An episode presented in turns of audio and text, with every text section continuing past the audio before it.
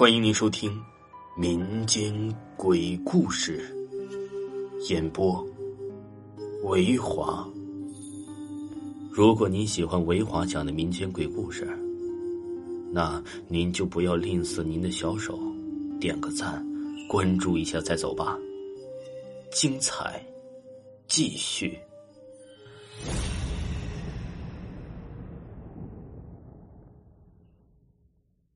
过年的青馒头，本故事纯属虚构。我生活的村子里有位悍妇，是一位啊爱占小便宜、为人胡搅蛮缠、撒泼骂娘不要脸、三天不跟人吵架就嘴痒的主。如果是有人得罪了他，又当众脱了内裤套别人头上的狠劲儿啊，所以成了十里八乡没人敢惹、没人敢缠的母老虎了。用村子里乡邻的话来形容他。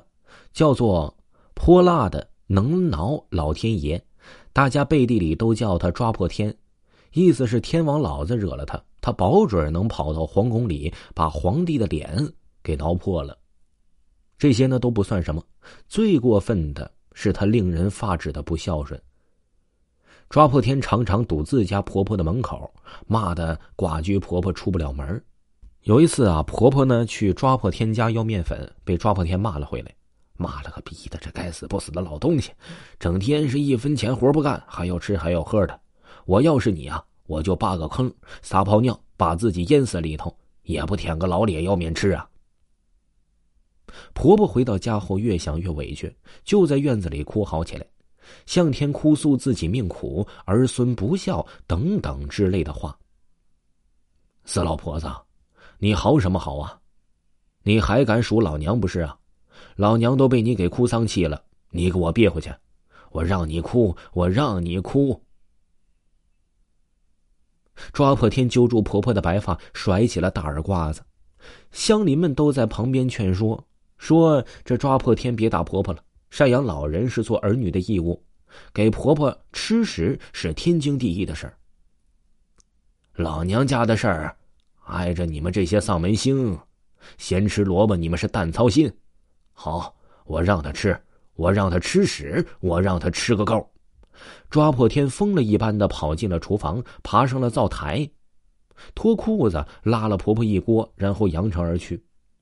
婆婆被气死了，死后的七八天呢，尸体才被邻居发现，尸体还保持着想要爬上床却没有力气爬上的姿势，由于难受挣扎，这抓破天抓的裤子掉了膝盖。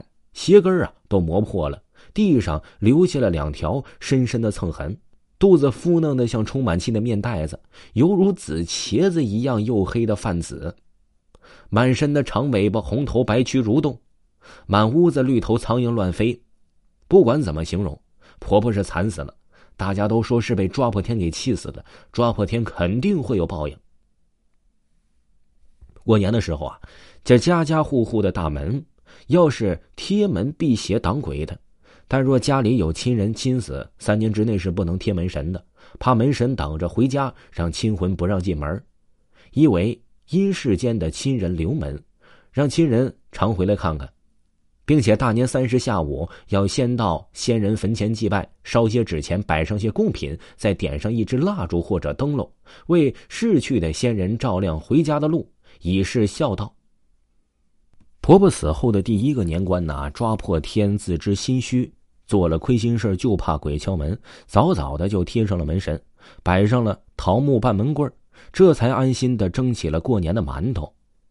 抓破天刚到五岁的小儿子蛋蛋在堂屋里玩耍，这一切看似都很平静。天擦黑的时候，抓破天的丈夫上坟回来了，正在玩耍的蛋蛋看到爸爸进门，张开双手。摆着让人抱的姿势，嘴里喊着：“妈妈，我奶跟着爸爸回来了，我让奶奶抱着我玩。”你这臭小子，大过年的你胡咧咧个啥呀？咱家门上有门神，墙上有石敢当，别说你哪个死老婆子，就是千年王八精也进不了咱家门啊！哎呦嘿，童言无忌，大风刮去，呸呸呸！抓破天骂着儿子，心虚的四处搜寻婆婆的身影。妈。奶奶去厨房了，蛋蛋左手拉着爸爸的胳膊，右手指着空荡荡的厨房。哐当一声，厨房的锅盖掉到了地上，一家人涌进了厨房，锅里的每一个馒头全部的都出现了指头印儿，就像是一个人被人抓了一把，馒头呢是变得又轻又小了。一只蜜蜂大小的绿头苍蝇，叼着一个鬼捏的馒头飞到了抓破天的嘴边妈，奶奶要喂你吃馒头。蛋蛋告诉抓破天。啊！抓破天一声吓得破胆的哀嚎，随后翻了白眼，晕了过去。大年初一的雪地里，一个披头散发、光着身子的疯婆子拿着一个鬼捏的青馒头，见人就喊：“妈，你吃，妈。”百善孝为先，万恶淫为首。勿以善小而不为，勿以恶小而为之。人活天地间，孝字立当先。抬头三尺有神灵，人在做，天在看。善恶到头终有报，不孝的人，门神都不帮你。听众朋友，本集就给您讲完了。如果呢没有听够维华的专辑，那么维华呢将在下个月推出维华讲民间鬼故事第二部。喜欢的朋友。一定要记得关注这本书。如果呢想知道本书的更多的信息呢，可以点一下维华的头像。